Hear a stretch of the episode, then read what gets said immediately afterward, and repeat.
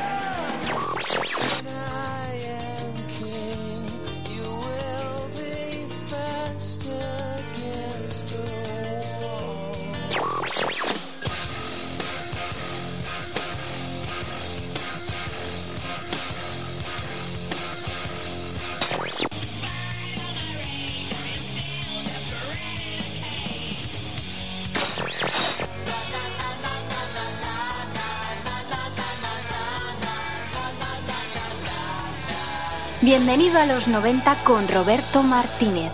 Muy buenas tardes, estás en el 107.3 de la FM, arranca un jueves más, como siempre, bienvenido a los 90. Esta vez le vamos a dedicar un programa especial a una banda de California llamada Green Day.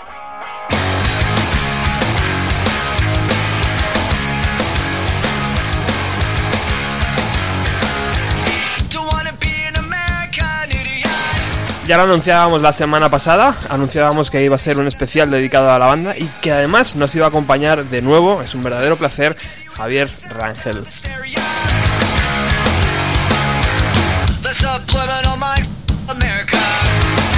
Como sabéis, en Bienvenido a los 90 siempre intentamos repasar la historia de esa década y evidentemente tenemos que centrarnos en la figura de este grupo que cambió, para bien o para mal, la historia del punk.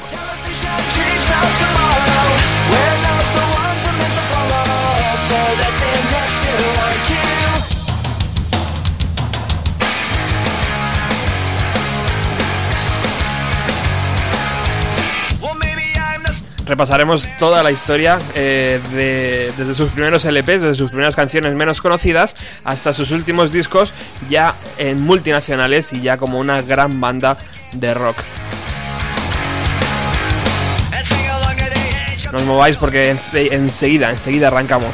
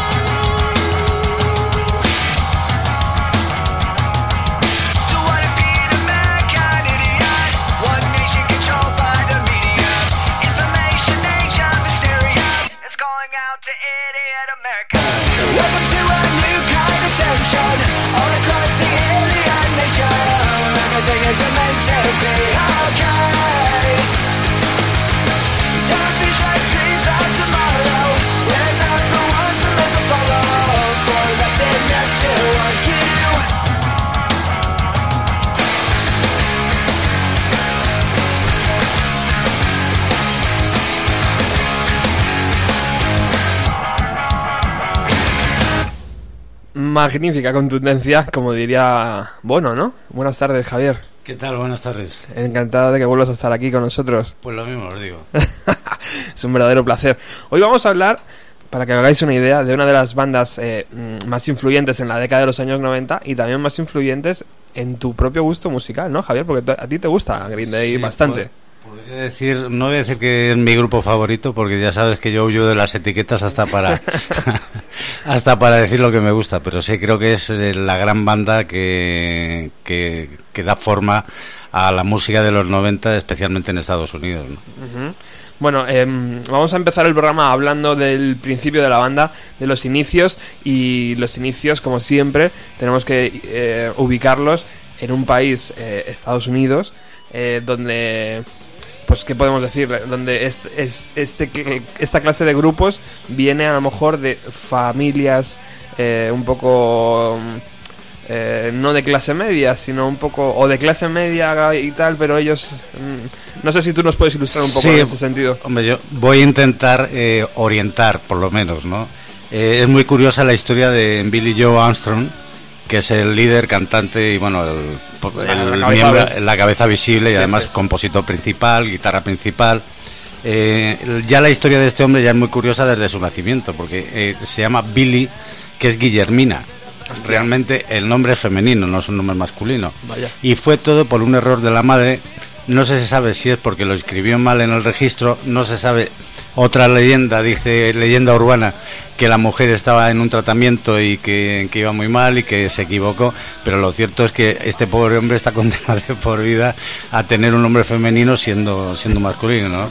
Entonces ya empezamos por ahí y luego eh, digamos que mm, está muy marcada también su trayectoria musical por la, por la vida del padre, que a pesar de que era un camionero, eh, vamos, no es porque ser camionero sea un detrimento, sino que el hombre compaginaba el- el- la conducción Ajá. con ser batería en un grupo de jazz.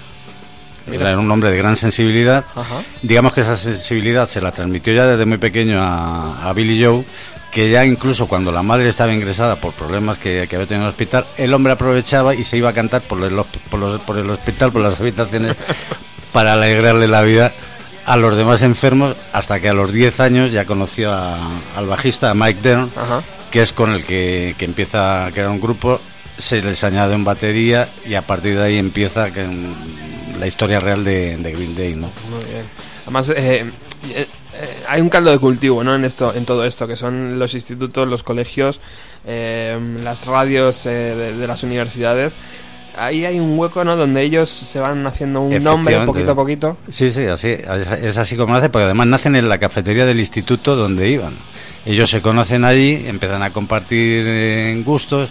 Claro, sorprendentemente, eh, esta gente, eh, a, pesar, pues, a pesar de que eran unos críos, pues ya tenían acceso a una cantidad de música importante, eh, a grupos que, que, mm, que incluso lo que podría ser ahora el power pop, eh, todavía estaban lejos de, de- de lo que era el posicionamiento, por decirlo de alguna forma, de la música punk, ¿no? En el punk. Y entonces incluso los primeros covers que ellos graban antes de ser eh, Green Day, que eran, no recuerdo el nombre, era Sweet- Children, Sweet Children. Exactamente. Cuando eran Sweet Children, ellos ya están haciendo versiones de gente tan sorprendente como Chip Trick, que luego aprovechan y hacen una versión realmente fabulosa de, de Surrender. ¿no? que es, eh, Que es luego el- escucharemos. que, que es el gran éxito de, de ellos. Y, y ahí es donde yo creo que empieza eh, a definirse un poco el, el carácter de- de punk de ellos, cuando incluso ya también empiezan a, a actuar en, en, en clubs de, de, de- de California, entre ellos el famoso, eh, espérate que no recuerdo ahora el nombre, el, el 900, el Gilman, el Gilman Street, que es el sitio de culto para, para los para los punkies en Donde hay que ir. Yo creo que hoy en día sigue abierto, ¿no? O ya está sí creo que sí no no sigue abierto ¿Sí? vamos yo estuve visitando las páginas hace hace unas semanas y en principio sí porque vi la programación vi que había programación lo que no significa que a lo mejor hayan mantenido el nombre como han hecho ya en algunos otros sitios Sí. eh, sitios históricos y tal que cogen y te dejan el rótulo Sí. y te lo ponen 20 números debajo de la eh, calle abajo no Sí, como de cover, ¿no? Exactamente, como hicieron de Cavern, ¿no? Y en otros muchos de aquí en- Madrid ocurrió con un sitio que, que yo creo que fue el, el gran referente de- del rock eh, en Madrid, que fue el 42, no sé si lo conoceríais. No. Mm, la mejor música que había en Madrid, un rock por la noche, era en el 42. Entonces estaba en Claudio Cuello 42. Entonces tiraron el edificio abajo y el DJ montó en la calle paralela, que me parece que era en La Gasca, que no coincidía el número, pero montó el 42. Claro, evidentemente no era lo mismo y el hombre pues no le, no le- mantuvo el espíritu de musical y de aventura, pero claro, no le fue bien. Bueno, estamos en- con unos Green Day super jóvenes. Eh, mm, ¿Qué influencias tienen estos tres chicos o, o estos dos chicos? Porque en un momento los, el, el- el grueso del, del grupo lo forman Billy Joe con con, eh, Con Mike Dunn, con- sí. sí, con- con el bajista. Y, y luego ya se une el batería. Pero ¿qué influencias eh, reconocidas o por lo menos eh, que, que tú sepas eh, tienen esta, estos grupos? Bueno, eh, imagino que los Ramones, evidentemente. ¿no? Evidente, sí, es además, aparte de reconocido, yo creo que es el, el grupo referencia para cualquier punky americano, ¿no? Digan lo que digan. ¿no? O sea, Ujú. eh, eh, los Ramones, lo que pasa es que, claro, generacionalmente, incluso, yo diría por, mm, por venir de Nueva York, o sea, de costa a costa estamos hablando de 4.500 kilómetros, 5.000 kilómetros. Es como si comparas un punky de Estocolmo con uno de Madrid. Mm, Poquita cosa. Claro, entonces La chapa. esa- esa- claro, esas referencias yo creo que son, son muy a tener en cuenta, ¿no? Y, y yo creo que, que, que precisamente eso es lo que tiene de bueno en California. Ellos maman todo tipo de música. O sea, no hay, son, son, se empapan de absolutamente todo. Incluso cuando hacen versiones, cuando hacen covers en los, en, los, en los conciertos en directo, te das cuenta que lo mismo les da hacer una versión de un tema de Dylan que te pueden hacer una versión, eh, eh, incluso Ice, Ice of Tiger hace una versión de, de Ice of Tiger divertidísima que, que el bajista no se la sabe, solo se la sabe Billy Joe y entonces la dejan por la mitad y la gente se lo pasa a bomba, claro, imagínate tú la versión, además yo es la única vez que he visto con una Gibson SG a, a Billy Joe. ¿Ah, sí? Sí, a pesar de que siempre, vamos, la referencia de sus guitarras son la, la Fernández que le regaló el padre y, y luego la, la Les Paul más tradicional, ¿no? Muy bien, muy bien, muy bien. Pues eh, estamos escuchando los primeros, los primeros pasos en la carrera discográfica de Green Day por debajo, mientras Javi nos eh, ilustra. Y bueno, Green Day en un principio suena tal cual, así.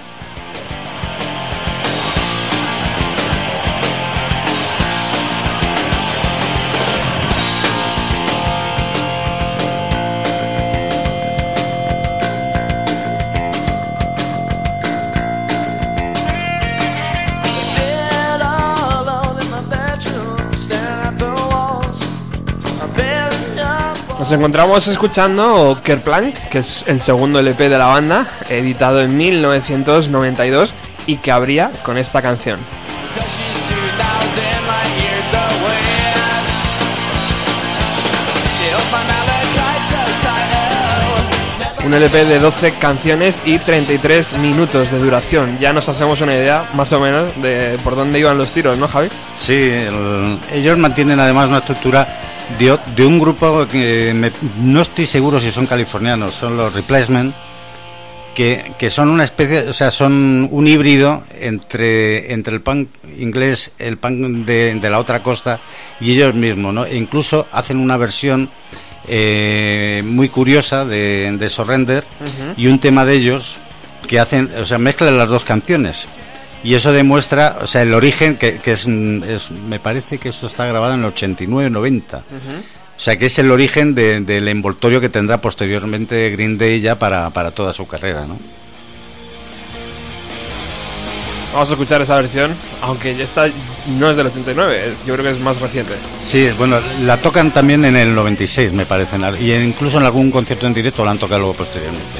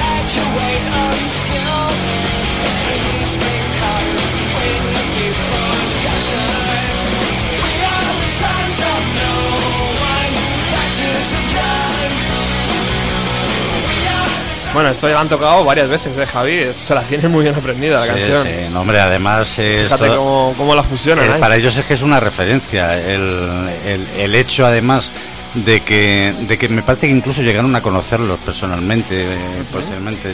Siempre Ah. estuvieron muy influenciados por esta gente. Bueno, incluso hay un detalle que, que me he acordado ahora, es que el hijo, el, may- el hijo mayor de, de Armstrong se llama Joey, no es, no es un nombre real, pero le llaman Joey precisamente en homenaje a, a Joey de, de los Ramones. ¿no? Hostia, qué bueno. Muy bien, muy bien. O sea, hasta ese, hasta ese extremo, además son una gente muy, muy sencilla, no van de puristas.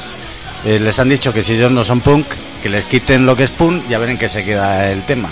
Y creo que tienen toda la razón. O sea, la forma de el, la síncopa de las guitarras, eh, los ritmos, eh, los cortes de, de- es punk puro y duro, vamos, sin más.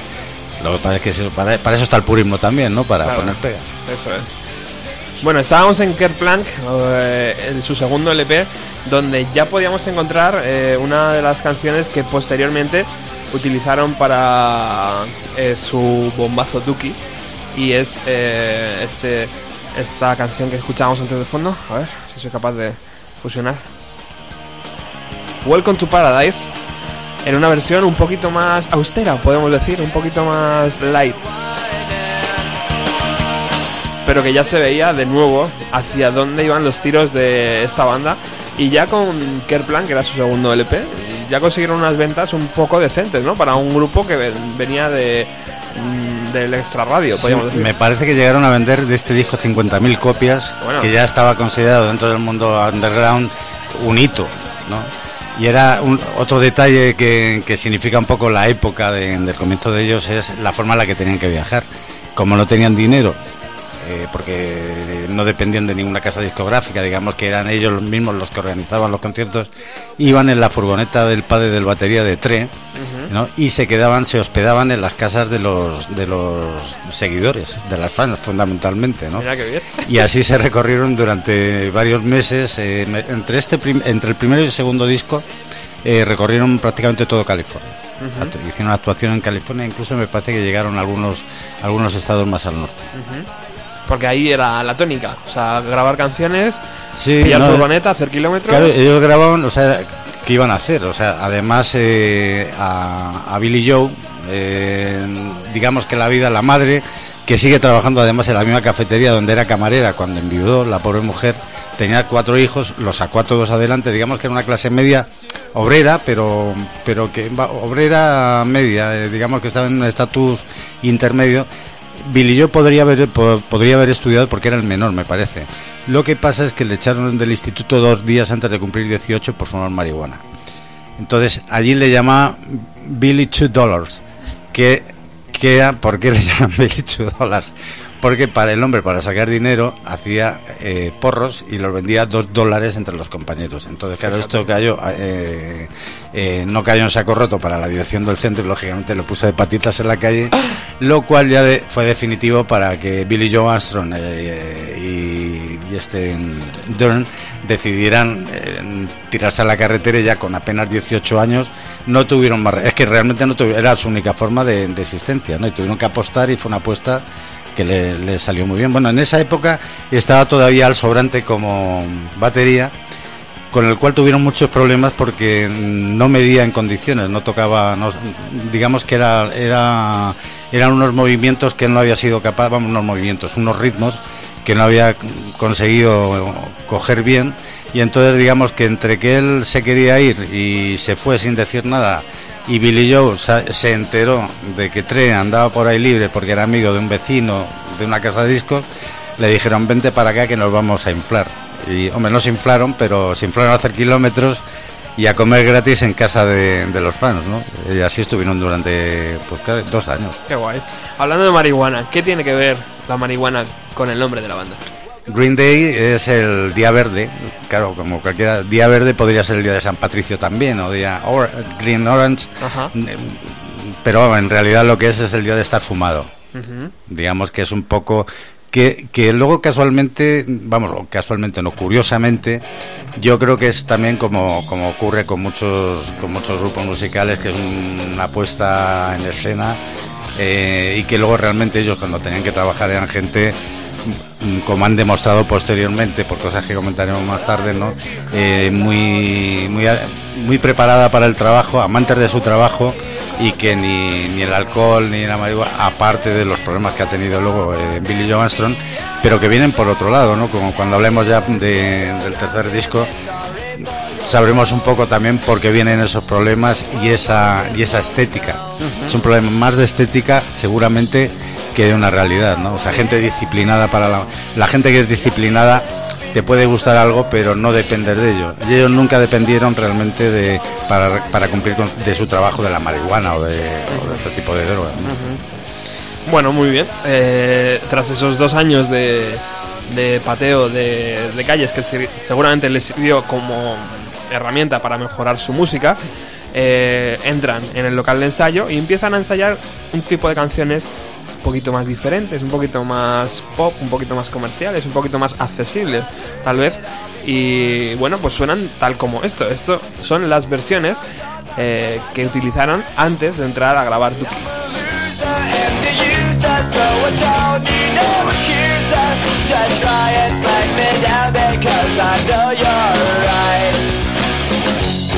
So go do what you like. Sure you do it wise. You may find out that yourself out means nothing was ever there. You can't go forcing something if it's just not right. No time to search the world around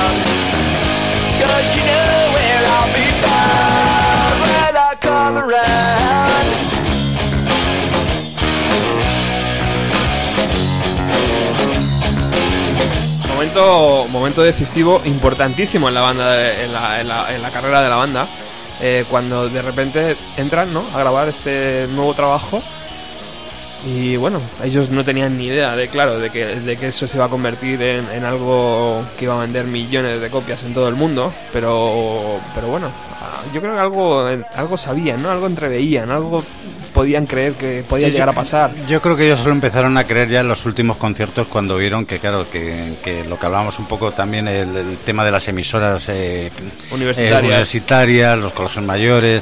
Claro, eh, no es lo mismo, más. claro, no es lo mismo estar tocando delante de, de 50, 100, 200 personas que puede haber en un club, claro, que presentarte delante de 1000, 1500, o sea, la cosa ya cambia considerablemente. Y yo creo que fue cuando ellos ya empezaron la última época esta oscura de, de carretera, de, de furgoneta, de dormir a furgoneta, de- en garajes y tal, yo creo que es cuando ellos empiezan a pensar realmente que algo, que algo va a ocurrir.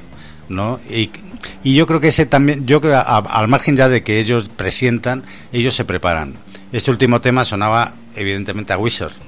O sea, si te fijas eh, un poco en la estructura de la canción, la forma de cantarla y tal. Sí. Y es un poco el- lo que es el rock alternativo americano. Yo creo que ellos se dan cuenta de que, de que tienen que hacer algo más que, que lo que estaban haciendo hasta ese momento. Y que es por lo que algunos han considerado que era una traición. Yo creo simplemente le dan forma a algo que, que, que- bueno que, el- que para que Duki está considerado el mejor mm, álbum de la década que no haya habido ni un solo crítico de música en Estados Unidos que lo haya ponderado claro ir ahora y decir oye mira es que a mí me parece que no es purista no sé. Me parece un poco desfasado ¿no? y yo creo que Duki es eh, vamos creo no Duki es por supuesto la consagración de ellos. Y tal como le ocurre a la mayoría de los grupos alternativos que dejan de ser alternativos para ser una realidad eh, musical, vamos, de masas, eh, tiene gran importancia el vídeo. El vídeo de Basket Case, que además está lleno de curiosidades y mm, de lo que me siento absolutamente decepcionado es de no haber encontrado datos del director. Bueno, Cosa que me ha sorprendido porque honestamente no me acordaba de... de, de- sabe- era- creo que era Cork, me acuerdo que era Cork, Ajá. pero el tal Mark Cork resulta que, que este hombre, eh, más que director de, de- de cine o director de, de, de vídeos musicales, se dedicaba a la producción e incluso tenía una empresa de eléctrica. Y entonces se dedicaba en los. Estaba más ocupado y, y preocupado de su negocio que de hacer cosas de estas que las hacía un poco mm, casi por encargo y de compromiso. Lo que pasa es que sí llegó a tener un- una especie de concordato con ellos, de un compromiso, ¿no? Un compromiso serio y les dedicó, estuvo dedicado full time a la grabación de- del vídeo de Basket Cakes, que es, eh, que es la, la tarjeta de presentación de- de- de- del trabajo, ¿no? Sí, señor. Entonces se coge eh, Billy, me río porque es que me da mucha gracia. Billy Joe eh, eh, sufre, vamos, sufre, eh, está en tratamiento psiquiátrico, coincide que está mm, realmente mal, o sea, por eso digo que lo del tema de las drogas, o sea, mm, yo creo que es un poco un juego de ambivalencia ahí, ¿no? O sea, decir, bueno, vamos a aprovechar esto, a ver cómo lo podemos vender, pero al margen de eso, a él le diagnostican eh, un, no sé, es un síndrome pasajero, eh, pánico, o sea, es un hombre que sufre un pánico tremendo, un, pánico que es incontrolable. Entonces él considera que la mejor forma de poder controlar su propio pánico, sus propios medios, miedos, perdón, es hacer una canción. Y entonces la canción que hace, claro, es una locura. Habla de esquizofrenia, de, de- de absolutamente todo menos de, amor, menos. Y entonces eh, la estética eh, del director, Billy Joe Armstrong, es capaz de transmitir muy bien esa estética hasta el extremo que el director ve eh, alguien voló sobre el nido de cuco en esa en esa canción. O sea el reflejo el desarrollo del guion que hacen para para el para el vídeo es alguien voló sobre el cuco hasta el extremo de que aunque luego se proyecta vamos la, la NTV la emisión de en televisiva de- del vídeo es en color se rueda y está pensado para rodarse en blanco y negro. Por eso las, los colores a veces salen un poco un tanto Es verdad. extraños Sí. pero es porque estaba pensado para hacerse en blanco y negro. Ajá. No, jamás se pensó que eso se iba a hacer en color, lo que pasa es que luego, pues bueno, como todas las cosas, ¿no? Y otra, otro dato muy curioso es que se, se grabó en un hospital psiquiátrico en real. Un hospital psiquiátrico cerrado que se llama Agnews Development Center, que está en el- estaba en Santa Clara, en California. Entonces, la, de lo poco que se sabe de, de la grabación del vídeo, al margen de la locura y la esquizofrenia que debió sentir el director con estos tres perturbados, porque además están graciosos en, en el vídeo, Ah. fue que encontraron historiales médicos, eh, piezas dentales, eh, radiografía, bueno, todo lo que iban pillando por allí, claro, estaba abandonado y tal cual. Tal cual se ¿no? dejó. Entonces, el- ellos asumieron muy bien ese- esos roles de, de- de- de locos, Ajá. ¿no? que, que el director además aprovechó muy bien y, y yo creo que es de lo mejorcito que, que- que hay en vídeos musicales. ¿no? Sí, señor. Vamos a escuchar la canción en el Festival de Woodstock 1994.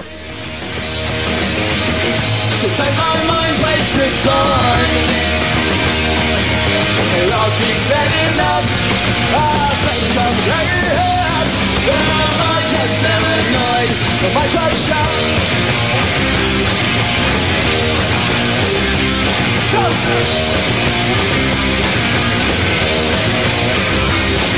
Grasping to control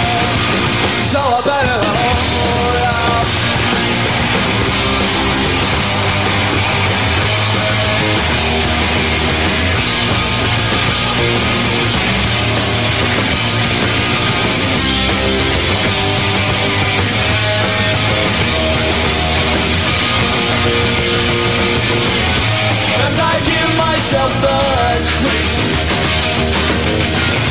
Sometimes my mind plays tricks on me It all keeps adding up I face my head Am I just paranoid? Am I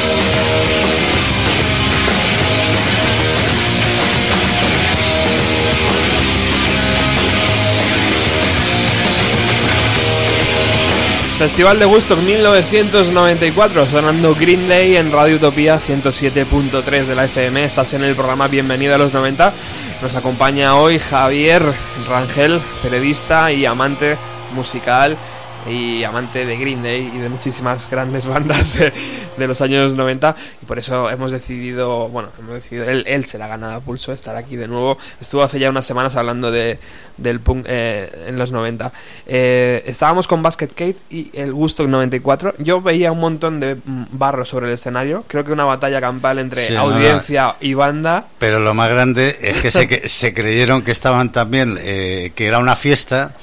Eh, creo que fue el bajista, además, el que se metió en la pelea también. Este, mm, Mike Dern, Ajá. y entonces eh, fue un, vamos, lo que se dice, una batalla Locura, literalmente en el Gusto 94, que además se saldó con, me parece que fallecieron cuatro personas.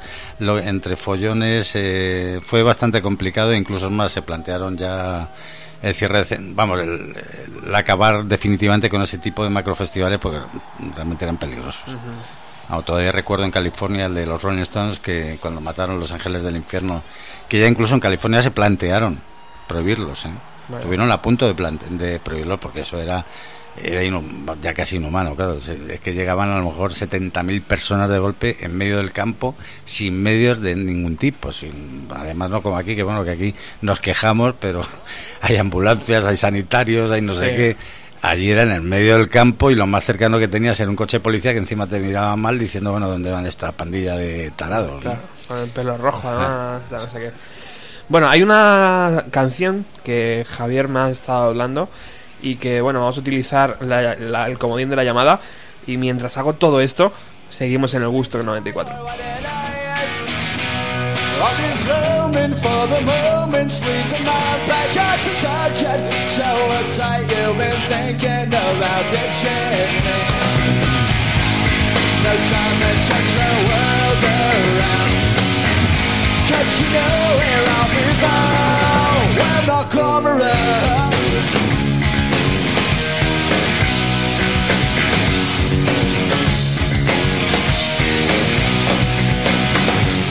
I heard it all before.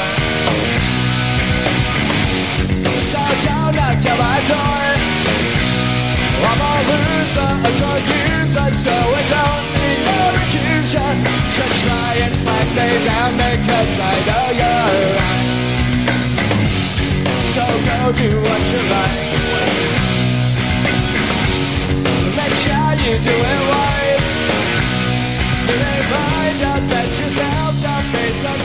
Corbata roja, camisa negra y pelo teñido azul, mientras bolas y bolas de barro se avecinan al escenario. Así es como está Green Day en el Gusto 94 que podéis buscar en internet y que vais a, gozarlo, porque está es muy muy divertido. Pero bueno, nos habíamos quedado con Basket Case, con eh, todo lo que ha hecho el director. Pero hay algo musical, ¿verdad, Javier? Que, que nos llama la atención. Hay algo muy curioso. A mí personalmente Basket Case me parece el, el gran tema de, de ellos. Lo que pasa es que mm, no, no reparas hasta que, hasta que alguien te lo comenta y lo pruebas tú mismo. Yo te- tengo la suerte de compartir gustos musicales con, con mi hijo, eh, tocamos los dos y de vez en cuando, pues bueno, cuando me entero o me hacen el comentario de que eh, el canon de Pachelbel, que está compuesto en el siglo XVII, a finales del siglo XVII, tiene la misma estructura musical, no solo esta, vamos, eh, yo ya lo sabía, incluso ha habido temas y versiones de música pop basadas en el canon de Pachelbel, pero vamos, no me sonaba en Basket Case absolutamente para nada. Me engañaba el ritmo o sea, y, Claro. y sobre la, la entrada brutal de la batería. Pero claro, la estructura de, de- de acordes que tiene es exactamente igual. Hasta el extremo de que lo hemos probado en casa y claro, para sorpresa nuestra, iba, iba saliendo, pero vamos, tal cual. Iba- Muy buenas tardes, Curro. Hola, buenas. ¿Qué tal? Encantado de que estés aquí en el programa, aunque sea vía telefónica. Sé que estás ahí liado con, con los exámenes. sí, estoy aquí liado. Bueno, ya estoy en el último. Muchas gracias por llamarme. Bueno, mucho ánimo, ¿eh? Es un Da- placer. Dale, Gracias. dale duro. Eh, ¿Qué pasa con Green Day? ¿Ha cogido y ha copiado esa estructura de la canción? Cuéntanos, ¿cuál ha sido tu, tu, tu forma de verlo a través de, de la guitarra?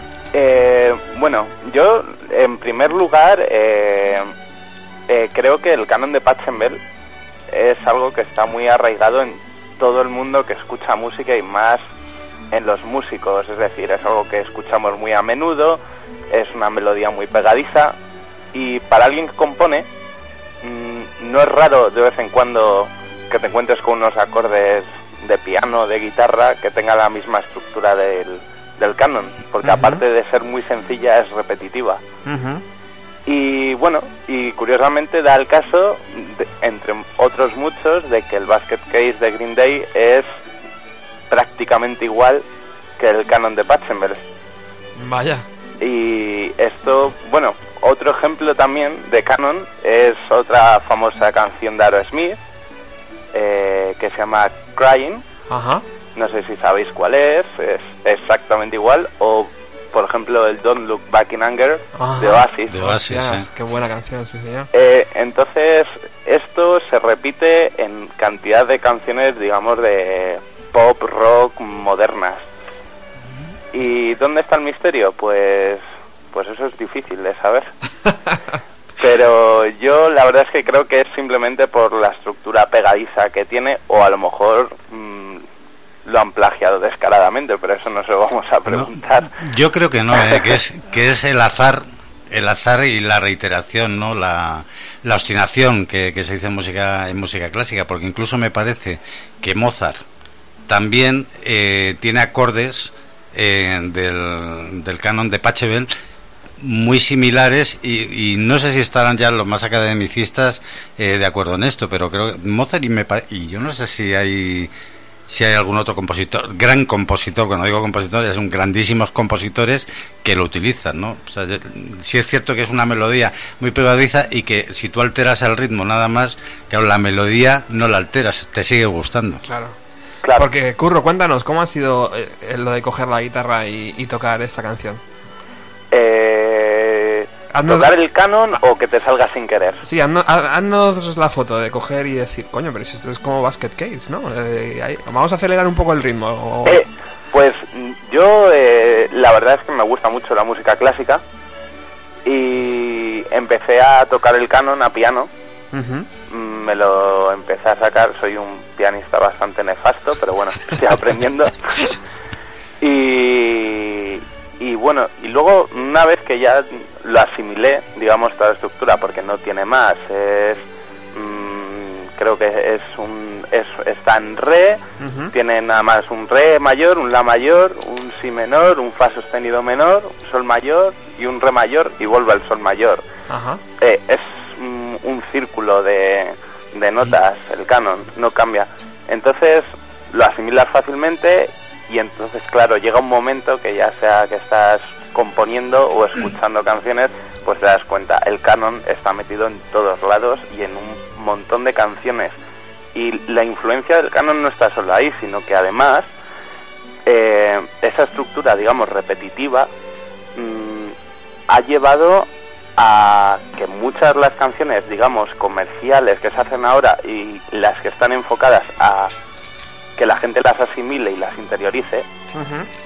Tienen muy pocos acordes y con la misma estructura. Si quitamos algún acorde de los que lleva el canon. Eh, esto eh, nada más hay que ver, por ejemplo, las canciones que pueden poner en radios comerciales. Eh, tienen cuatro acordes. Y generalmente si ahora mismo hay alguien que está escuchando y sabe de música, todas tienen eh, una mayor, una menor y otras dos mayores. Esos cuatro acordes. Entonces el canon, mm, si te das cuenta, ha influido muchísimo en la música y sobre todo en el pop, yo creo que es la frescura lo que identifica el pop. Y el canon es muy fresco. Bueno, impresionante. Muchísimas gracias, Curro, por, por esta por, por esta imagen y, y por esta y por este mm, buen hacer, macho, porque darse cuenta de esto no está a la altura de, de mucho, yo creo. No sé, por lo, Eh. por lo menos tienes que ser un, un poquito músico, ¿no? Un poco sí, un Claro. poco sí. Porque ese es, es lo que dice Javier, que la, la melodía cambia, pero los acordes no. Entonces tú la melodía la puedes cambiar fácilmente sobre la base musical. Por ejemplo, el Basket Case de Green Day, la melodía no es estrictamente igual que la línea musical. Si, si, o- si os interesa, bueno, voy a dejar un vídeo, la dirección de un vídeo de Sí. YouTube Sí, sí. que es bastante interesante y explica bastante bien y de una forma muy divertida todo lo del canon de Pachelbel, cómo ha ido atravesando a través de la historia eh, su, vamos, la influencia que ha tenido. El vídeo se llama Pachelbel Rant y ya está, Pachelbel Rant. Muy bien. De tal manera, ya con poner eh, Pachelbel en YouTube vais a encontrar el vídeo. Es un joven eh, creo, si no me equivoco, es estadounidense, con una guitarra acústica en un concierto y bueno, la exposición que hace está bastante bien y no tiene desperdicio. Muy bien. Bueno, pues Curro, solo me queda preguntarte si te gusta Green Day, sé que sí, ¿no? Eh, pues sí, pues sí, la verdad es que sí. Bueno, Green Day es uno de los grupos de los que más he tomado. ¿y qué, qué opinas sobre Duki? Porque estamos ahora mismo en ese momento. En, la banda eh, lanza un puñado de canciones que Sí. para ellos eh, es su, su nuevo disco, pero para el resto del mundo no es un- solamente un nuevo disco, sino que es un disco que cambia la forma de entender del sonido y, eh, punk y rock americano. Sí, yo, mm, bueno, desde mi punto de vista creo que Green, eh, todos los grupos tienen un, un cambio de sonido, un cambio de actitud, un cambio de filosofía en todos los sentidos, porque al fin y al cabo la música acaba transformando, siendo tu identidad. Entonces yo creo que mm, he escuchado lo último de Green Day, eh, personalmente en- me parece me parece que lo mejor que hicieron fue el American Idiot. O sea, me quedo en eso, pero también entiendo que hacer siempre lo mismo puede cansar y Green Day no es un grupo que haya variado en gran parte de su estilo. No, por ejemplo, otros grupos de punk, aunque no sea americano en este caso, The Clash. Pasó lo mismo, a lo mejor en ese momento dejaron el, el punk por el, el reggae y el ska y claro, a lo mejor fue lo mismo que pasa ahora con Green Day, que suena un poco raro, eh, por ejemplo el All Of eh, no tiene nada que ver con lo que ellos han hecho antes. Y bueno, yo creo que, que todo es esperar a ver si sacan otro American Idiot, Bueno, veremos el tiempo, el tiempo lo dirá, pero ¿no? Por lo menos siguen trabajando. Están, están en forma, sí, señor. sí, Pues Curro, muchísimas gracias por participar en el programa de hoy. Y bueno, sabes que Radio Utopía es tu casa. Cuando quieras, te vienes y hacemos un programa sobre la música clásica perfectamente, si quieres. estupendamente. No es mi fuerte, pero estoy encantado de hablar sobre ello. Bueno, un fuerte abrazo, compañero. Muchas gracias. Hasta ahora. Ha sido un placer. Adiós.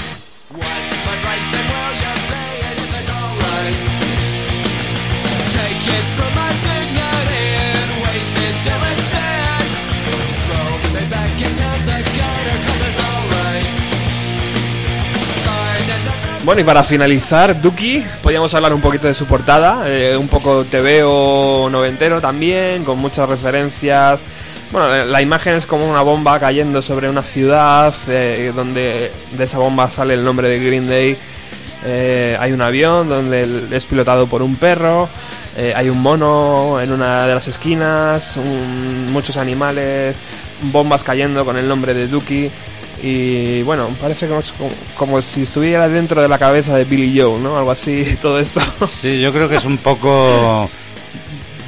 Yo no, no sé si estaré demasiado equivocado o, o- o a lo mejor un poco certero, pero a mí me recuerda un poco a los, a los cómics de Krum, Ajá. ese tipo de, me parece en el cheat thrill de, de no, no el del grupo de cheat trick en el disco que hizo no me acuerdo ahora la Carol King no vamos será posible la, la- cantante de, de Soul no, no recuerdo exactamente el nombre eh, eh, colabora con, con ella en la portada en el diseño de la portada y ese eh, tirar de, de- de esa estética de cómic no es la primera vez que se hace que se hace allí en Estados Unidos, incluso con grupos eh, muchísimo menos conocidos, es algo bastante habitual, ¿no? Lo que está claro es que la imagen, el producto, no es para un chico de. No es para un hombre o una mujer de 40, sino es para alguien de 20, ¿no? O de 15 o de 18. Sí, yo creo. O sea, es un Es producto evidente, totalmente el- enfocado hacia Es esa- que el- la- digamos que ellos sin saberlo o sin quererlo, no, no, yo creo que sí, que, que, que estaban decididos a hacerlo porque, que es lo que decía un poco, un, un equipo disciplinado, porque ellos son, son gente disciplinada. ¿No? Eh, que, estudian como hacían todos los grandes, como los Nirvana, todos los grandes grupos se ponen a pensar cómo pueden vender, o sea, y sin perderle la identidad. El que diga lo contrario miente como un bellaco, o sea, absolutamente. Vamos, yo no, me creo a nadie que se ponga a componer sin más. Tú compones, tienes una idea, sobre esa idea trabajas y piensas que tiene que ser comercial. Entonces yo creo que ellos se plantearon pues llegar al, al- lógicamente al- al club de la gente joven. Lo que pasa es que, claro, pisaron terrenos que afectaban también a otras generaciones, ¿no? Entonces, yo creo que fue lo realmente atractivo. Fue lo, lo más atractivo de ellos, fue que sin quererlo, sin proponerlo, hicieron punk, pero tocaron super punk, no sé qué, tocaron eh, power pop, eh, Britpop, eh, yo qué sé, o sea, mamaron de todos lados. Yo creo que menos country, yo creo que lo único que les faltó y, y- y salsa, ¿no? Pero realmente tienen influencias brutales de todo el mundo. O sea, hasta ellos mismos admiten, los propios Beatles también tienen eh, eh, composiciones, eh, estilos de, de musicales barrocos, o sea, que inspiración barroca, ¿no? Sí. Y ellos sin, sin saberlo, ellos lo hicieron también sin saberlo, porque yo sé que eran pura intuición. Y yo creo que un poco Green Day, pues lo mismo. Lo que pasa es que, claro, eh, ellos sin quererlo escuchan a los Beatles. Los Beatles sin quererlo habían escuchado a los barrocos alemanes. claro. Entonces, sin quererlo, esas influencias, pues lógicamente van, van quedando pozos. ¿Qué ocurre? Pues, aunque tú no seas punky, pues lo oyes y dices, joder, pues me gusta. Yo la primera vez que oí, vamos, tenía más de 40 años cuando, cuando oí el, el Basket Case y dije, esto es una barbaridad. Cuando vi el vídeo dije, me impresionó la entrada de la batería. No he visto, no he oído una entrada de batería tan directa y contundente jamás. O sea, hay mejores baterías, por supuesto, ¿no? Más completas, o... pero me pareció una obra completa, ¿no? Entonces, si tú la analizas, pues como todo lo vas analizando, eh, pues eso. Se te queda, pero yo creo que el gran secreto de ellos fue, sin quererlo, llegar a ser grandes. O por lo menos solamente con la intuición. Bueno, ¿y tú, Javier, qué crees? ¿Duki eh, les hizo un favor o les hizo la puñeta? Porque claro, empezaron a vender, se mudaron a una gran multinacional del disco. mm, Vamos, vamos a ver, si a ti ahora vienen y te dicen, te damos 3 millones de euros, y tú qué dices? O sea, de verdad, o sea, yo, yo creo que hay que ser un poco realista. O sea, ¿tú crees que ellos perfectamente Ellos- asumieron el papel? Vamos, estás hablando de gente que está tirada en la carretera tres años, eh, que no ha tenido satisfacciones personales eh, prácticamente ninguna, que sus los sinsabores se suman, vamos, una montaña infinitamente más, más alta que la de las satisfacciones que ellos han tenido. Claro, de golpe y porrazo pasan de, 20.000 de vender 30, 40, 50 mil copias, eh, a- me parece que tienen, no sé si han vendido cerca de 100 millones de copias de todos sus discos en el mundo. Nada, Wow. En Estados Unidos nada más me parece que son alrededor de 35 40 millones de... Ayer precisamente estaba yo con unos amigos de Ohio, Wow. que te lo contaba antes, y ellos me comentaban, uno, es muy aficionado además a la música de Green Day, y me decía que, que, que fueron un, un fenómeno. eh, e incluso el- posteriormente cuando han estado en, en- en Broadway con el American Idiot, ya como una obra completa, claro, barrieron la, pen- la pana vendiendo, ¿no? Y símbolo, han sido símbolo también de la oposición un poco a la, invasión de Irak. O sea, son muchas cosas, son algo más que un simple grupo, eh, son un icono, ya, pero un icono que es lo que te digo, también atraviesa generaciones porque ya no solo son las emisoras de las, de, de las universidades, ya a sus conciertos va mucha gente, ya son reclamados para hacer discos eh, muy serios, con gente mm, totalmente consagrada. ¿no?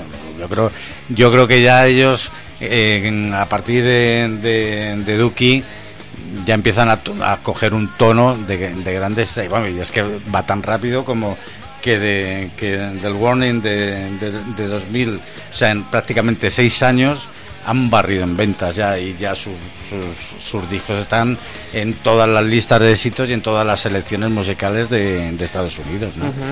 Bueno, estamos escuchando Walking Contradiction, es una canción de su eh, siguiente disco, editado en 1995, llamado Insomnia.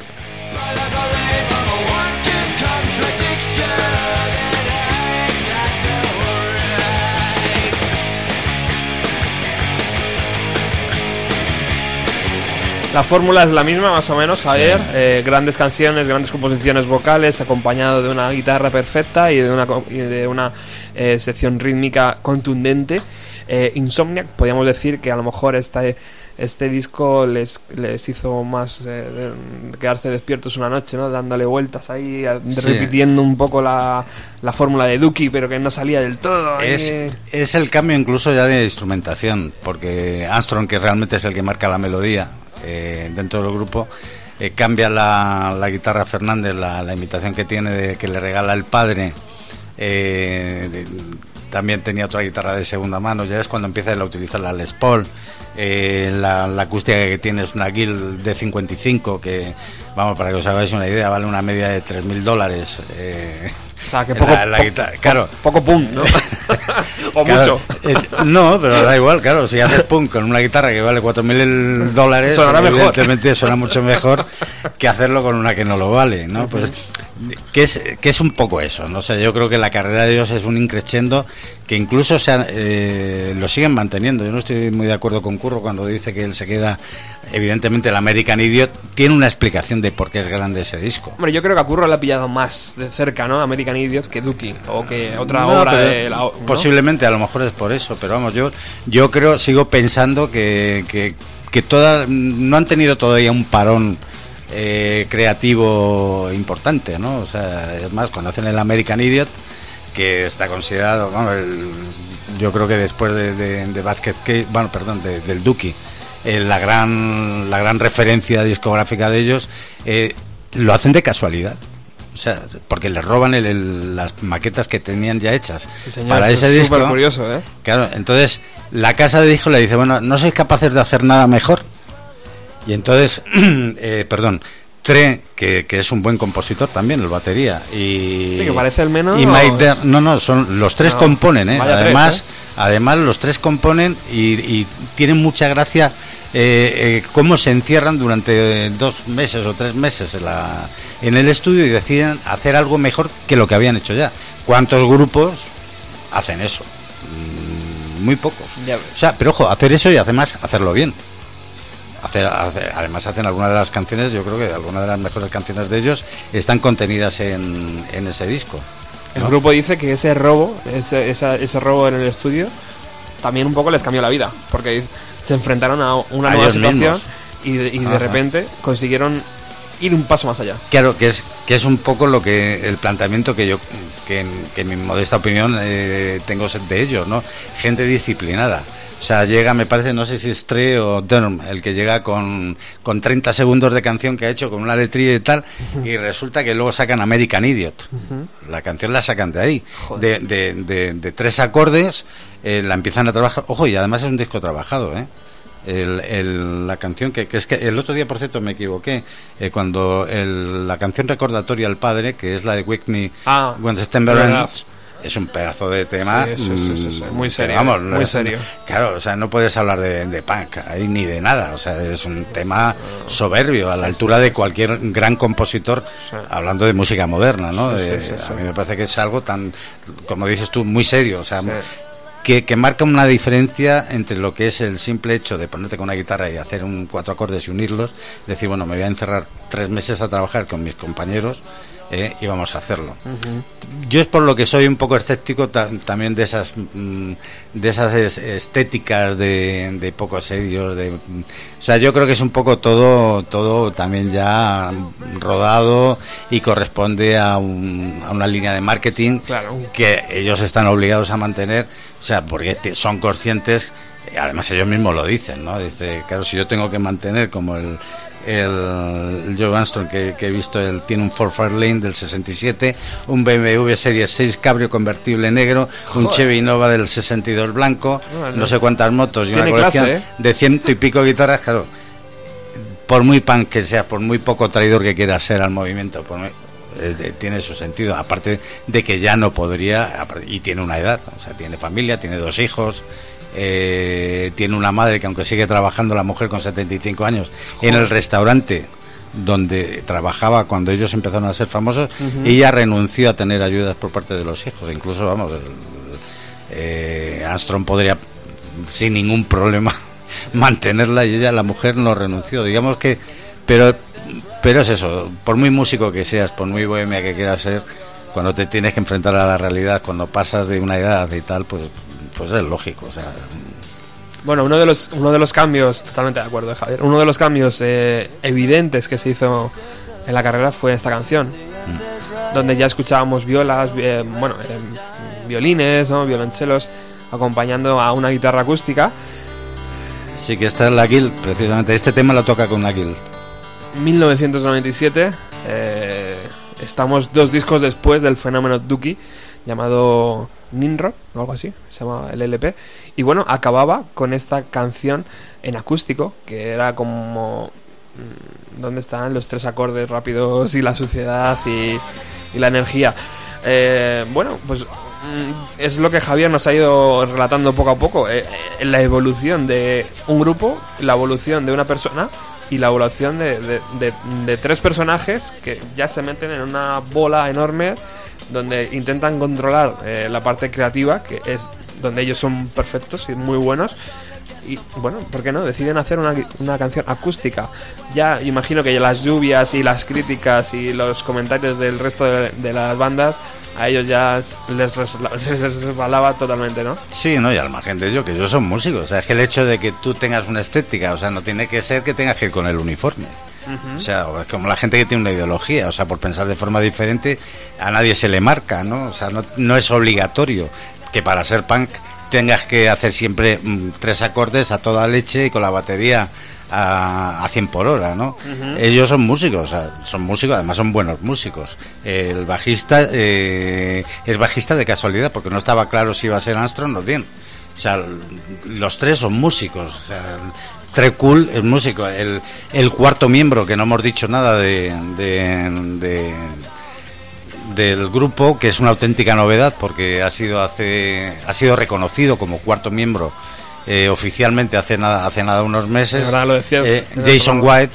Jason White lleva tocando con ellos 10 años, además es amigo personal de Armstrong, comparten negocios, entre ellos un estudio de grabaciones no sé si está en Santa Mónica, en Santa Clara, y por allí han pasado grupitos eh, a los que además les hacen precios especiales y imagínate tú que te pueda producir eh, cualquiera de estos dos caballeros, o sea, el lujazo que es, ¿no? Joder, ya ves. Entonces digamos que a pesar de que están encumbrados, siguen tocando la tierra y lo mismo te sorprenden eh, tocando en un festival benéfico como, como hicieron hace unos meses. Yo además estoy suscrito a, a- a la página de Facebook de ellos y me sorprendió porque no me cuadraba mucho que un grupo de pan se fuera a hacer un festival benéfico. Y resulta que Armstrong pertenece a una asociación de, de, de ayuda a unos enfermos. eh, no, es que no recuerdo ahora mismo el, el síndrome que es, que hay unas 30.000 personas afectadas en Estados Unidos. o sea, entonces, ellos no, no han perdido la comba social, yo creo que no la han perdido a pesar de, de- de vivir ya en mansiones y llevar coches de lujo y tocar con instrumentos que superan con creces eh, la media, ¿no? Totalmente. Sí, señor. Bueno, pues estábamos escuchando una canción de Warning. Aquí, ve- aquí veíamos eh, un pequeño bajón creativo, ¿sabes? Las canciones no eran tan redondas. Incluso hubo un momento que la radio se olvidó un poco de ellos también, ¿no? Y bueno, parecía que se iban a, a dividir, a separar y tal. Y luego no. Enseguida ya se metieron en el estudio, les robaron el álbum y ya vino. American Idiot, que fue como un- una resurrección, ¿no? De la banda. Sí, yo creo que eh, fue. Yo lo del robo, yo incluso me lo he planteado a veces, digo, si no sería que no daba la talla. Y la, la propia casa de discos se lo dijo para ver hasta dónde podían llegar. Sí, yo. Sí, yo- porque, porque ese disco no ha salido nunca a la luz. Que se, que no, se no, además no hay. mm, que es una cosa que a mí me extraña. Teniendo en cuenta cómo está la red desde hace ya años y en esa época ya, el- digamos que las descargas eh, eran habituales, que no saliera ni una maqueta, ni un solo acorde, no hay ni un solo acorde de ese disco rodando por ahí. Cosa que a mí siempre me hizo sospechar que había algo más. Y yo no me extrañaría que fuera la, hubiera sido la propia casa de discos o incluso alguno de ellos que dijera esto no, no funciona, vamos a decir que no funciona, que no lo han robado y vamos a ponernos de verdad a hacer algo serio. Y como buenos americanos, saben contar las historias de forma que al resto del mundo se quedan embelesados Sí, y con la boca abierta a decir, jo, ¿esto es verdad? Pero sí, sí, no, no, es que, es que además la puesta en escena que tienen es maravillosa. O sea, al margen de que eh, igual que para lo comentaba el otro día, igual que el pan inglés es cutre. Es. Yo además tuve la, la oportunidad de vivirlo o sentirlo cerca y conocerlo de cerca. Es muy cutre, vamos, a mí personalmente, o sea, yo no, jamás hubiera sido punky. O sea, me puede gustar, una cosa que me gusta la música, el punk, me puede hacer gracia la estética y tal, y otra cosa es que yo hubiera compartido, pues, esa forma de vivir. Honestamente, lo digo, no hubiera podido, ¿no? Pero pero pero ellos mm, yo creo que, que son capaces de con una estética simpática o sea a pesar de que pues es lo que como decías como estabas describiendo tú antes a Armstrong con una corbata roja en una camisa azul celeste espantosa y con los ojos pintados eh, con una cruz o pero pero es una estética que te llega. Cuando sacaron la trilogía, el 1, 2, 3, siempre digo un 2, 3, eh, lo digo mal, eh, una de las cosas que más me llamó la atención fue la, puesta a punto estética. Es perfecta, es perfecta. ¿Cómo sería que además ellos, claro, ellos ya pasan, tienen una edad que, claro, generacionalmente ya es complicado eh, llegar a gente más joven de 25 o, vamos, voy a ser muy optimista, de 25, claro. Eh, entonces, ¿qué es lo que hacen? Empiezan a distribuir eh, las tablas de sur, digo, perdón, las tablas de, mm, de skate. eh, no, no me sale ahora, lo Sí, siento. sí, sí. El skate. Sí. eh, las tablas de skate. Monopatín. Con la- el monopatín eh, con, con las caras de ellos. Y son una pasada, vamos. O sea, aunque no- yo, por ejemplo, que vamos, no- una vez me subí y me caí en un skate. me hubiera encantado tener- ese brazo. En, la- en la- en la- en el- en mi cuarto me hubiera encantado tener una, una- una- un monopatín de, de Green Day, ¿no? Con, Hombre, entonces, las camisetas que han hecho, por ejemplo, el.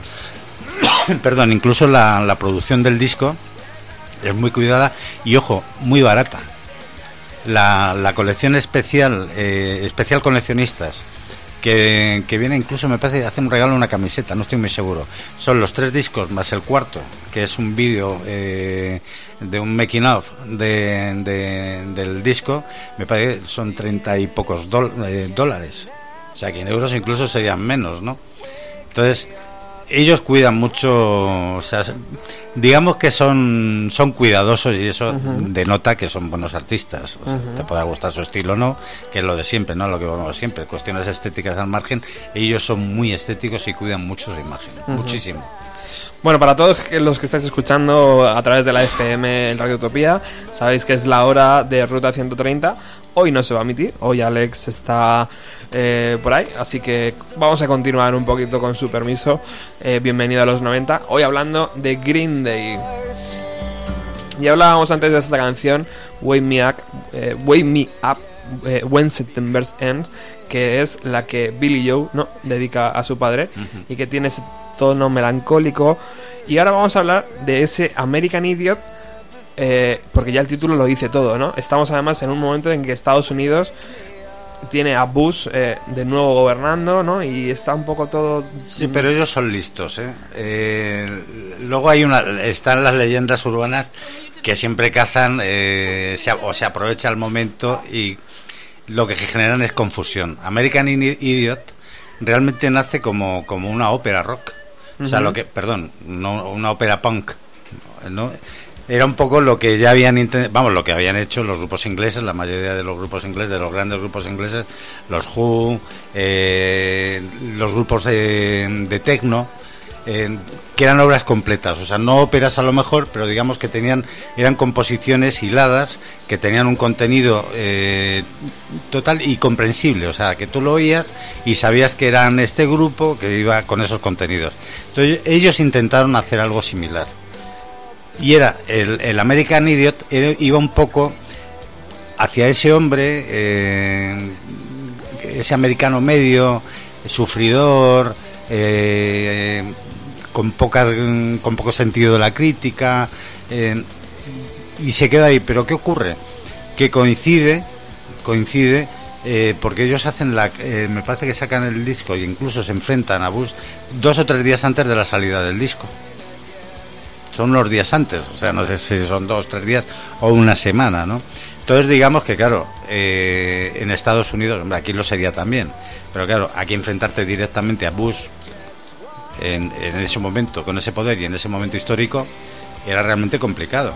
O sea, pero no solo para él, porque, para, perdón, para Green Day, o sea, Green Day no fue en solitario eh, en ese momento contra, contra la guerra, o sea, que digamos que, que, que era un clamor prácticamente universal el, evitar esa guerra y lo que podría ser una invasión, lo que podría suponer para el mundo una invasión, ¿no? Como luego por desgracia se, se demostró. Ahí estaban Bruce Springsteen, estaban las DC Chicks, eh, cantantes de country había dos o tres también de, de, digamos de, de las primeras filas de, de Nashville no de las listas de Nashville digamos que hubo un alto porcentaje de, artistas e incluso dentro de, de- de los republicanos o sea que no que en Estados Unidos insisto eh, un poco en eso el hecho de que tú pienses algo no significa lo primero es que eres eres un patriota lo primero que te piden es ser patriota, luego ya piensa como te dé la gana. Y tercero, no hagas nunca daño a tu país.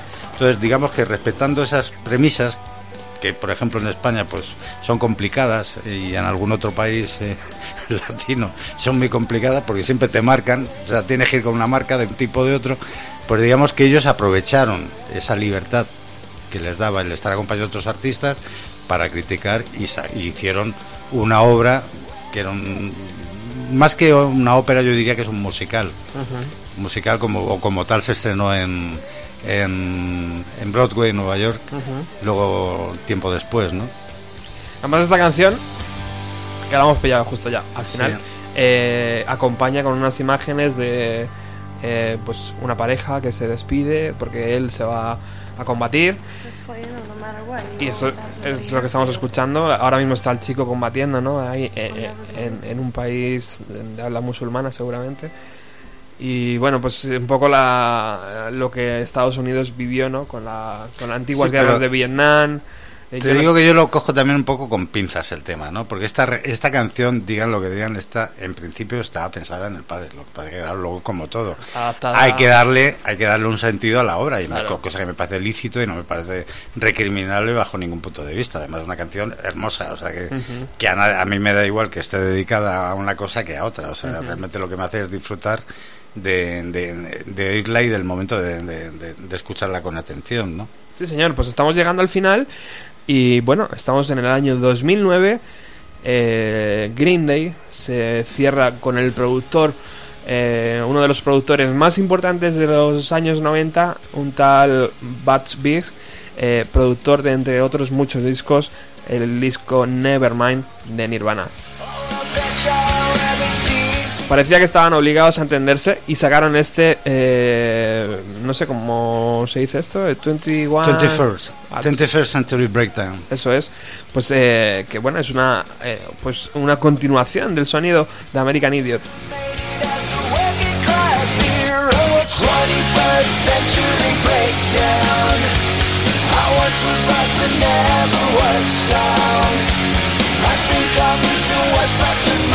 I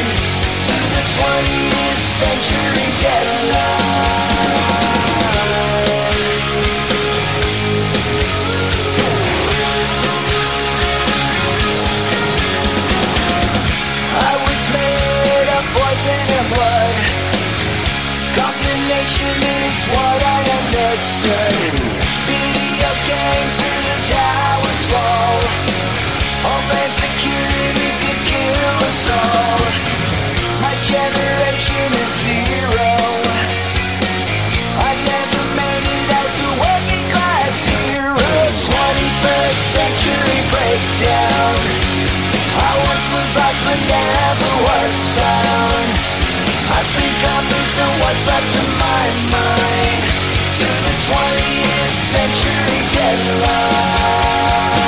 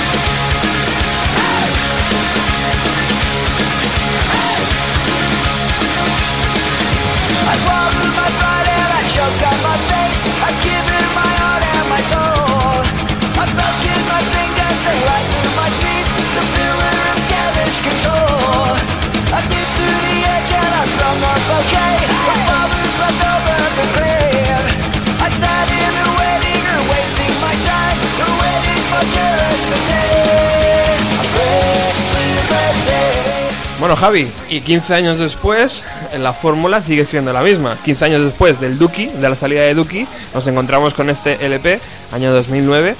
La fórmula sigue siendo la misma, buenas canciones, guitarras poderosas, eh, Sí, lo único- s- sintonía ahí de bajo y guitarra, de bajo y batería siempre unido.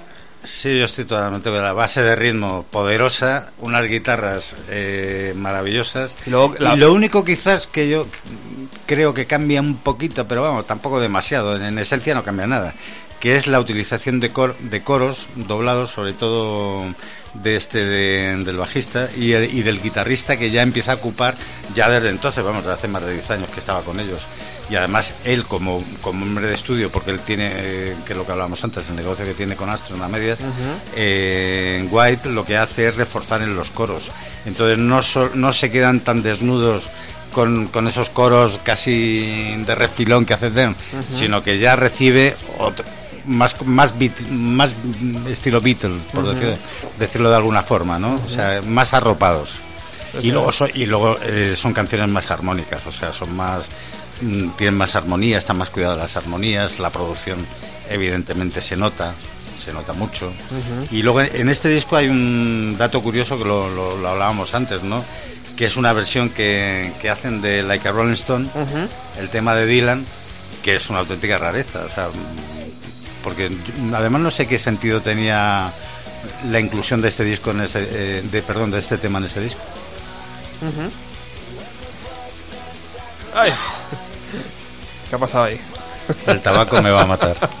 Y, no- y, por supuesto, aquí no estoy fumando. ¿eh? Hombre, a ver, a ver. Yo me has pillado justo buscando ah, Like a Rolling Stone. Mm, Sí, es, ver, es que además la versión es bastante buena. Es,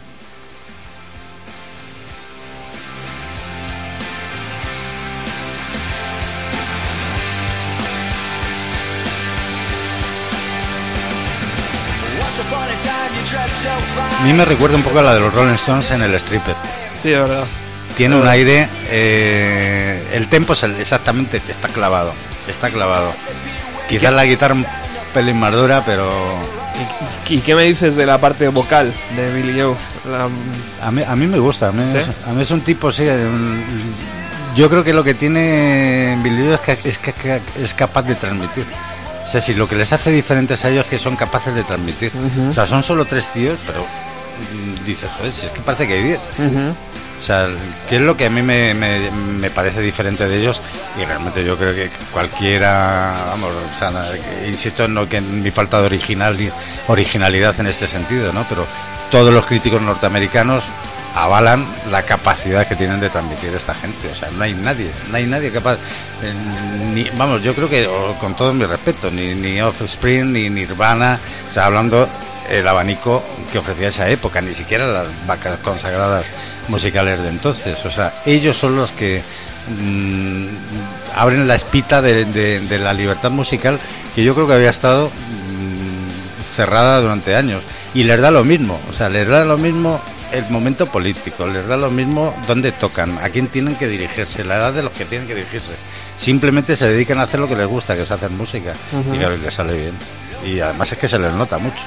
Además están en un momento donde deciden hacer grandes canciones. Bueno, esta Ri- Like a Rolling Stone de Bob Dylan debe ser la millonésima vez que se versiona, seguramente. Sí, vamos, ya, de memoria sí ya, no sé, recuerdo no sé cuántas, ¿no? O sea, de- yo creo que hasta el propio Dylan la ha versionado. Yo creo cada que además, por cierto, que es, es una canción que, que incluso corrió riesgos de no haber sido, de no haber sido grabada. Joder, bueno, Sí, porque se lo plantearon cuando lo grabó Dylan por primera vez, era una canción muy larga y no les cuadraba a los, a los genios de la discográfica que pudiera vender. Y luego se convirtió en, todo, bueno, en todo un símbolo, en, un- en una canción mítica, en una referencia, en todo lo que quieras. Claro. Yo me imagino a, a- a Dylan en su casa escuchando esta versión, si alguna vez la ha escuchado, me la imagino diciendo, bueno, otra medallita aquí un poquito. Sí, Green- porque además, Green Day, ¿eh? claro, Aquí, o sea, otra. tener ya los Rolling Stones y a Green Day, que yo creo que son las dos grandes referencias del rock, eh, en estado, bueno, puro, semipuro, de, los últimos años, claro, que tener que te hagan una versión de un, de un tema, pues, pues no, no medallas, o sea, yo creo que son más, son pagas extras añadidas, ¿no? Está bien, está bien.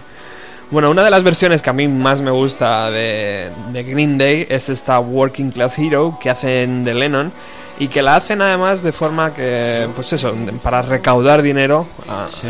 eh, esta vez para que, para que Sí, esto, esto lo hicieron para Amnistía Internacional. Amnistía Internacional. Entonces Amnistía Internacional en 2007 hizo una campaña para, para Sudán, para Darfur, porque aquello era un- una matanza, vamos, el- lo que es el cono de África. Yo tuve la, vamos, la oportunidad, no sé si la oportunidad, la suerte o la, o la desgracia de visitarla. Estuve en Somalia eh, es algo que no se te olvida en la vida. Cualquiera que haya visto y vivido aquello, o sea, no se hacen lo que sea, o sea, si a mí me piden ahora algo lo haría, o sea, es más incluso cuando cuando regresé vi la vida de otra forma, o sea, te das cuenta de que la vida no es lo mismo. Entonces, eh, ¿hasta qué punto sería grave el tema que Yoko Ono, que tiene fama de tacaña, de muy tacaña, cedió los derechos de varias canciones de John Lennon para que artistas eh, del mundo recaudaran dinero para la causa de Darfur, para, para ayudar en, un- en una palabra a esta gente, eh, una medida que lo pudiese. Y entonces el, eh, Green Day eligió concretamente eh, Working Class Hero, que a mí no es de las canciones que más me gustan de Lennon, pero vamos, admito que es una buena una versión muy seria y que se la tomaron en serio, además, vamos, se ve que, que está trabajada y cuidada, ¿no? Sí, además la escuchamos en directo. A working class hero is something to be. A working class hero is something to be. You could jump through film, degenerate sex and TV. And you think you're so clever and classless and free. Your presence as far as I can see. A working class hero is something to be. Y viendo este vídeo, Javier, eh, uno se pregunta qué buena relación deben tener estos tres para aguantarse durante cuántos años ya, 20 años ahí juntos, Eh, Teóricamente ellos empiezan... más, ¿no? Más de 20 años. Más de 20 años. Claro, que ya no son tampoco los niños. Qué buena relación deben tener, ¿no? Para seguir aguantando Sí, la grabación. Además, yo creo que hubo ahí algo muy importante que fue la desaparición de- del primer batería. Digo la desaparición, además, de forma deliberada, porque dejó el grupo sin advertírselo a Armstrong, que se mosqueó mucho. Y cuando trajeron a Trek, vamos, cuando Trek se incorporó, no tampoco le advirtió, como dijo, bueno, como tú no me has llamado, yo tampoco te voy a llamar a ti para decirte nada. Y entonces la incorporación de él, yo creo que es el que la que da equilibrio a la formación. Incluso yo creo que es deliberada la no incorporación del cuarto miembro hasta pasados 10 años. O sea, no tenía sentido que, que verles a ellos en un directo y ver a un guitarrista casi tapado con una cortina, ¿no? Porque es imposible, claro. También le pasa a Muse eso, ¿eh? Que, que de repente Sí. ves a un músico externo. Sí, pero digamos que Muse, la puesta en escena es más complicada, es otra historia. Aparte de todo, que Muse, eh, yo creo que el tratamiento psiquiátrico respecto a algunas cosas que sufrió Armstrong, yo creo que una visita tampoco le vendría mal, porque hay canciones que son deli A mí, me- vamos, me gustan, ¿eh? O sea, que, que estoy haciendo una crítica positiva, no constructiva, pero positiva. Pero mm, son complicados. O sea, la, la estética que tiene Muse es en sus canciones, las estructuras de las canciones, los temas de las canciones también. Digamos que te da paso a que puedas llevar un músico, pero estos no, estos que salen a un escenario con una batería, dos guitarras, o sea, un bajo y una batería, y nada más. Y entonces, claro, de vez cuando oyes que hay un tío por ahí detrás haciendo un solo de guitarra y ves que Astro sigue aporreando la guitarra frenéticamente y de bueno, ¿de dónde sale esa guitarra? En los vídeos no salen prácticamente en casi ninguno. Es más, en la, en la gira que hicieron con la Amnistía Internacional, que fueron varios conciertos de todo el mundo, que estos yo no sé si estaban en Roma. Era increíble, porque estaba la televisión, yo lo estaba viendo en directo, y dije, pero bueno, ¿y dónde está la guitarra? Que ahora no la veías. Sabías que, sabías que era guay, porque llevaban ya muchos años. Entonces yo creo que se demora esa incorporación de Wipe real precisamente por el buen rollo que dices que tienen entre ellos, ¿no? El miedo a romper una sociedad, que es algo más que una sociedad, porque ellos además se ve que, que, que se entienden muy bien, o sea, es que además... Sin mirarse. eh, cuando están en directo Los tres no les ahí. hace falta ni mirarse, o sea, lo que tú, Increíble. son máquinas. O Ah. sea, y ojo, no es fácil tampoco hacer lo que hacen ellos, o sea, porque hacer sonar cuatro acordes y que a la primera digas, joder, es este tema, Mm. cuando en el punk todo suena igual, vamos, o sea, Sí, sí, suena verdad, todo igual verdad. o no igual, pero bueno. Sí. Digamos que son es muy similar eh, la aplicación de las notas, yo creo que tiene, yo creo que tiene un gran mérito. Y otra cosa, a esta edad, no sé cuántos tiene Billy Joe, tendrá 40. Pues Billy Joe eh, me parece que tiene 42. Es del 72, bueno, me parece que va a cumplir 42 ahora. ¿Se puede hacer todavía música para chavales de 18 años? Yo creo que sí. ¿Sí? O sea, yo creo que la música, pero si además la prueba la tienes, tú escuchas algo y te gusta y jamás te preguntas la edad que tiene. De verdad.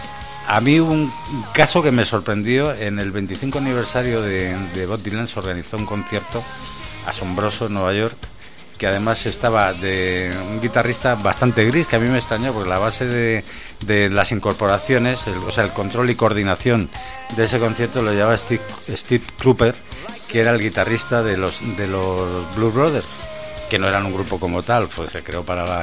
y eran músicos de estudio, mm, digamos, modestitos, o sea, bueno, Kruper fue el era el único que destacaba un poquito, pero el, cuando, cuando veías que iban pasando pues John Mellencamp, eh, Johnny Cash, eh, gran- Johnny, eh, Johnny, no, Johnny Winter, me, parece que Johnny Winter también sí hace una versión que hace un tema de Dylan, y luego yo lo estaba oyendo el disco y pues, lo cogía rápido, ¿no?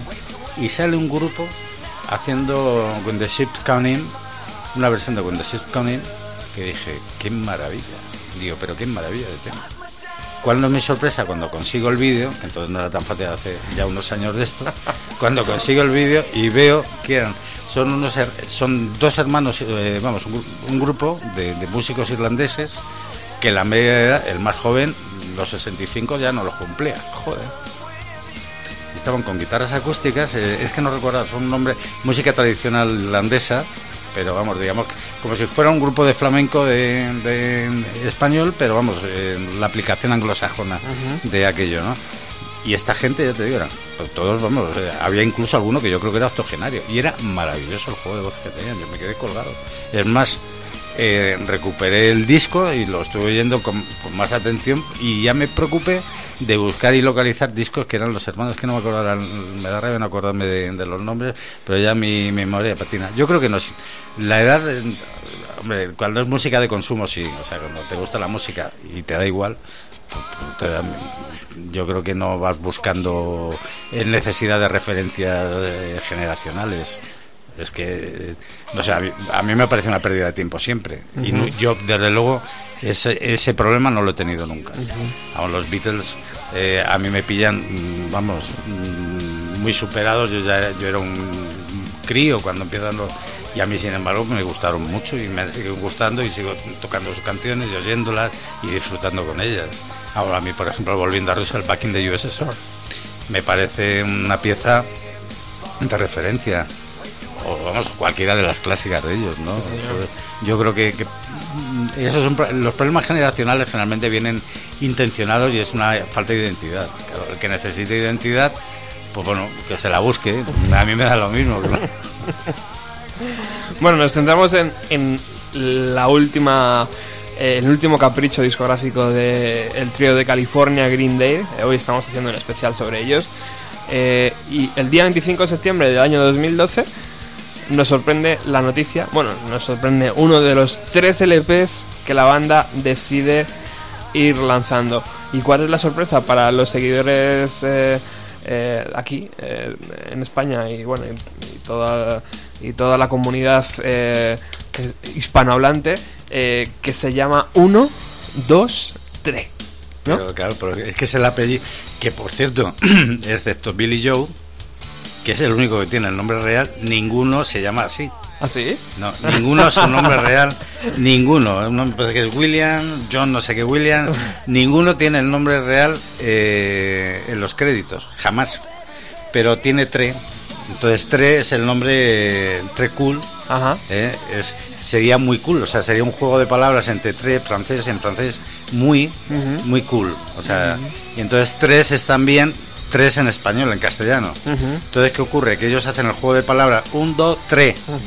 Y claro, por eso además siempre es muy difícil decirlo, porque si te fijas, Es un, la poco, S, es un poco chiquito, ¿no? la S, claro, marca totalmente. Pero claro, es un juego de palabras que ellos emplean comercialmente y además les funciona bien.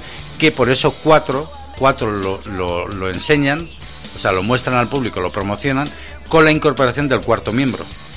Que no es un disco, pero es un vídeo promocional. Ah, no tenía ni idea. Claro, es que eh, ahí está el juego. O sea, ellos ya van pensando mm, muy por delante, vamos ellos. Yo creo que ya un poco también dependen de intereses comerciales ajenos a la su creatividad.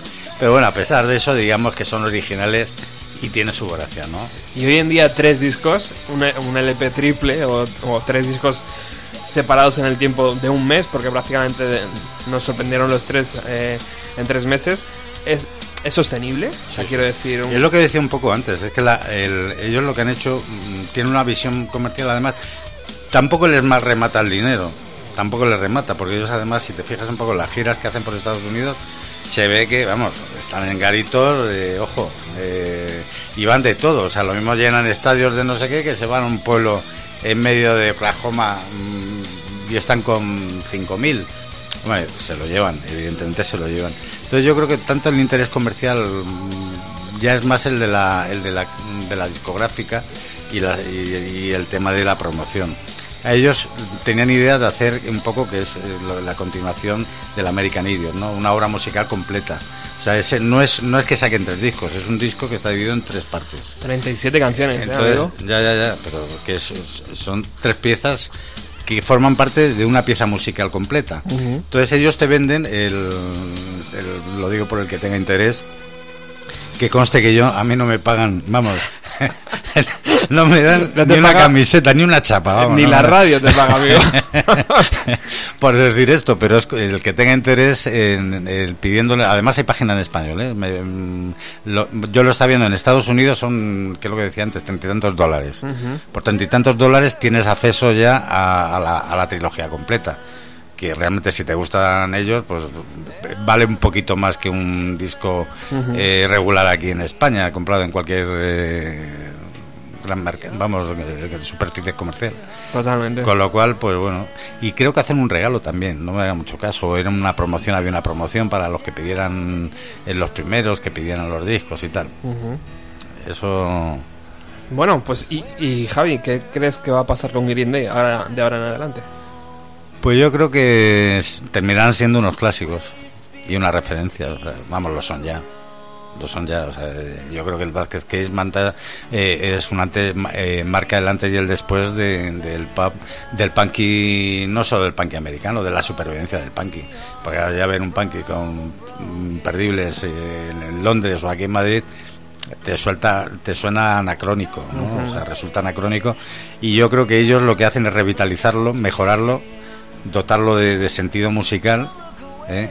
sin perder las esencias mm, fundamentales de- del movimiento. Además, que se atreven con todo, o sea, que, que es lo que digo, que no tienen vergüenza, o sea, son capaces de transmitir eh, sin problemas eh, el- cualquier tipo de música, o sea, y, de, y de generar punk de eso, ¿no? Que yo creo que es el gran mérito que tienen ellos, porque los demás son muy grunge, pero no salen del grunge, son, todo te suena igual, las nuevas guitarras, no sé qué, las distorsiones, eh, muy progres, muy tal, pero a estos es que les da igual, o sea, el- leí el otro día una crónica muy divertida de, de un concierto, me parece que era en Pasadena, y decía que eran el, el- además venía la foto del comentarista que el comentarista tampoco cumplía 50 y, y era gracioso porque decía que jamás había visto tanta seriedad en un grupo tan gamberro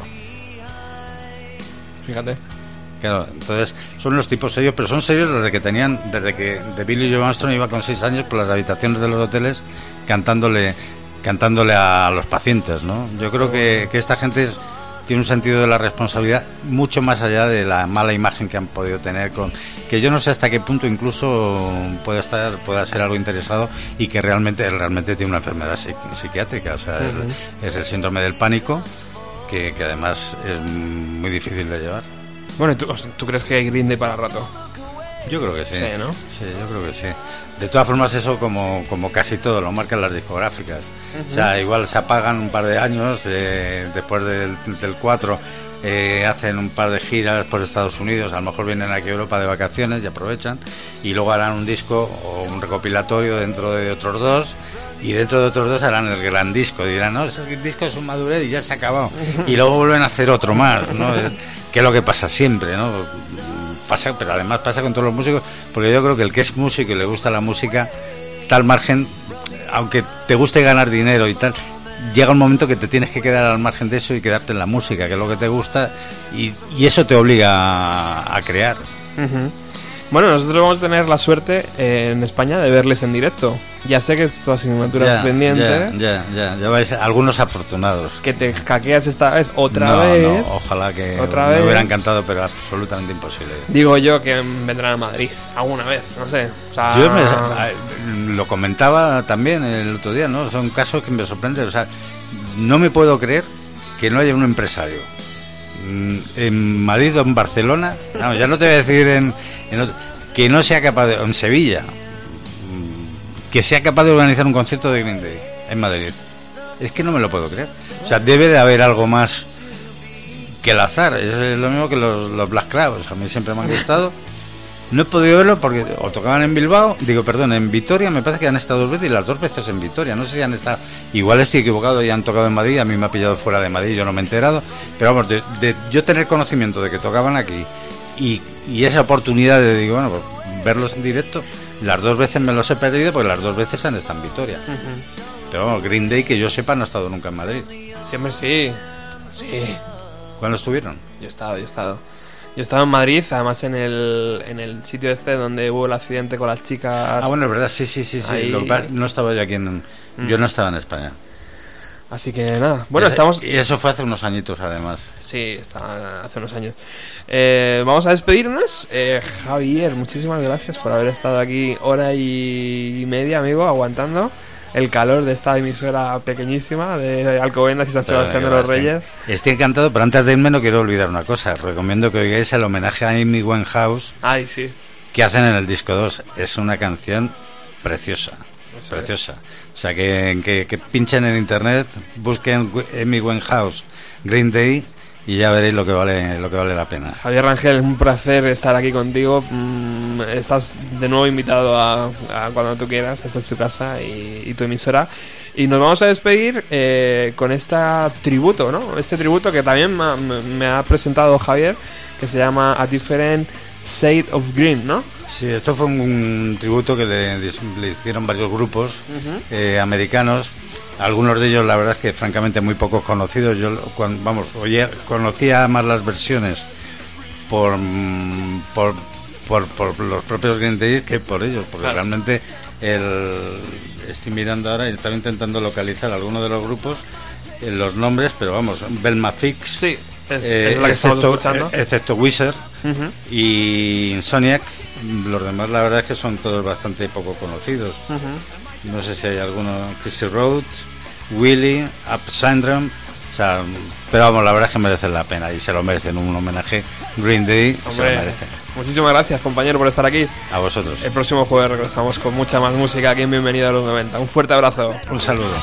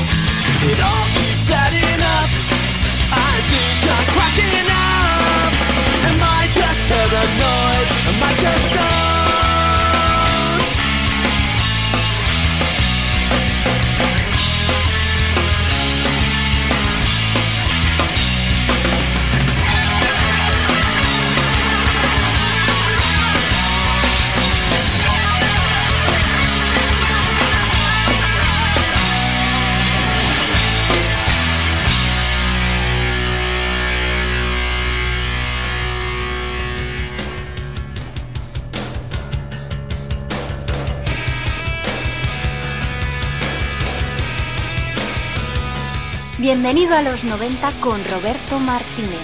Jueves de 7 a 8 en Radio Utopía 102.4.